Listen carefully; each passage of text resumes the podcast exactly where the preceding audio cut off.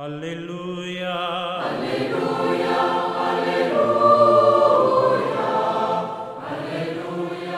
aleluya, Hola, ¿qué tal queridos amigos? Aquí estamos en esta ya acostumbrada reflexión de los días domingo. Estamos en el domingo 33 del tiempo durante el año. Hoy reflexionamos ahí el capítulo 25, los versículos del 14 al 30. Las diversas parábolas e imágenes que aparecen en el así llamado discurso escatológico, es decir, lo que está en relación con el fin de los tiempos, ahondan el tema bajo aspectos siempre nuevos. La parábola de los talentos considera la perspectiva de un tiempo prolongado de espera antes del retorno del Señor. Por eso nos enseña a vivir no solo con fidelidad, vigilancia y sabiduría amorosa, sino también con trabajo responsable y creativo, puesto que deberemos rendir cuentas de cómo hemos empleado los bienes que nos han sido confiados. La parábola está centrada efectivamente en esa rendición de cuentas en la que se manifestará el corazón de cada uno de los siervos, dado que las realizaciones concretas nacen de la idea que nos hacemos del amo, es decir, de Dios.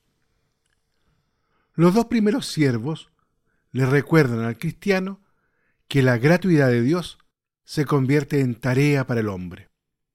Por eso hemos de invertir los bienes que nos ha confiado el Señor con sagacidad, a fin de entregárselos de nuevo con fruto. En consecuencia, hemos de vivir por tanto el Evangelio y anunciarlos a otros. Se trata de un tesoro precioso que no debemos sepultar y volver ineficaz.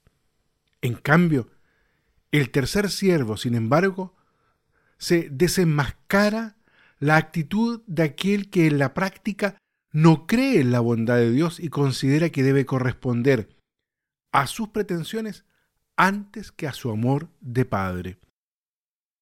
La idea que nos hacemos de Dios genera, por lo tanto, un determinado comportamiento al que corresponderá el desenlace final del hombre. El que con fidelidad amorosa se compromete a corresponder a la gracia recibida en lo poco de las cosas de este mundo, entrará en la alegría eterna de la comunión con Dios y de él recibirá la autoridad sobre el mucho de los bienes incorruptibles. En cambio, el que considera al Padre un hombre duro y no se preocupa de hacer fructificar el Evangelio y los dones de la vida cristiana, se aleja ya desde esta vida del verdadero Dios, que es amor, y se arriesga a quedar privado para siempre del sumo bien.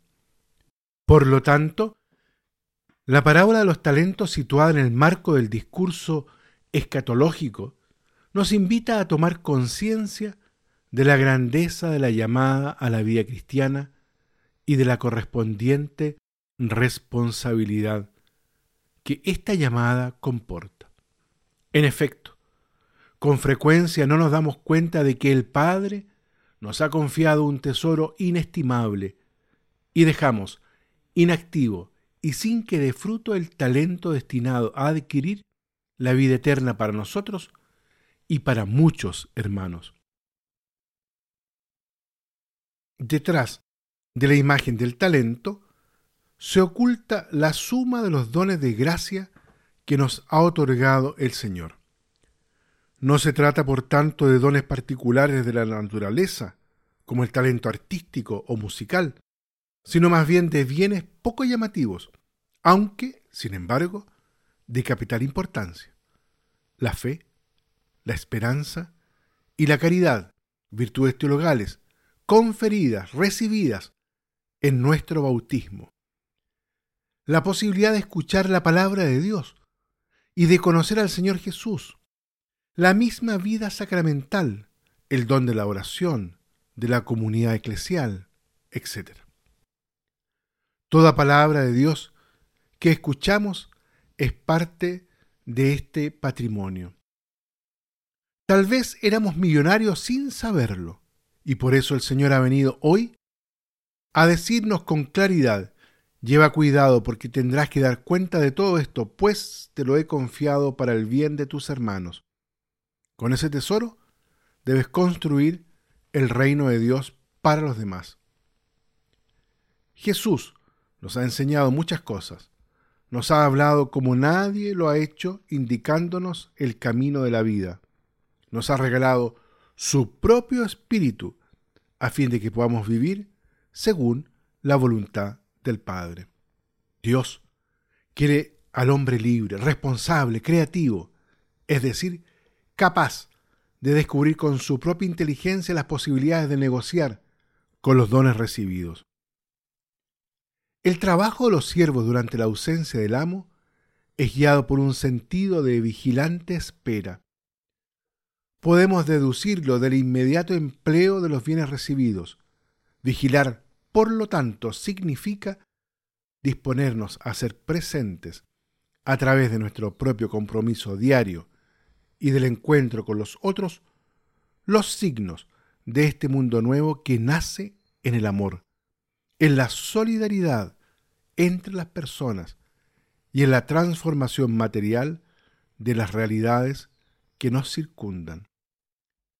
La alegría definitiva del reino, compartir la misma felicidad de Dios, no es tanto una recompensa al trabajo humano, que ya en sí mismo es un don, como un premio.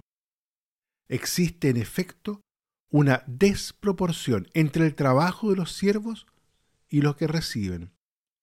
Se pone así de relieve la libertad absoluta de Dios, que nunca se deja condicionar por los méritos, sino que va más allá de ellos.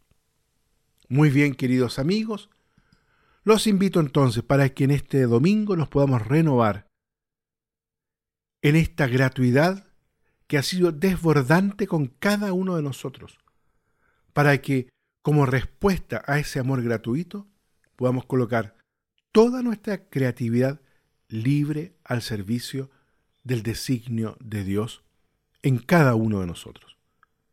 Que el Señor los bendiga a cada uno. Aleluya. Aleluya.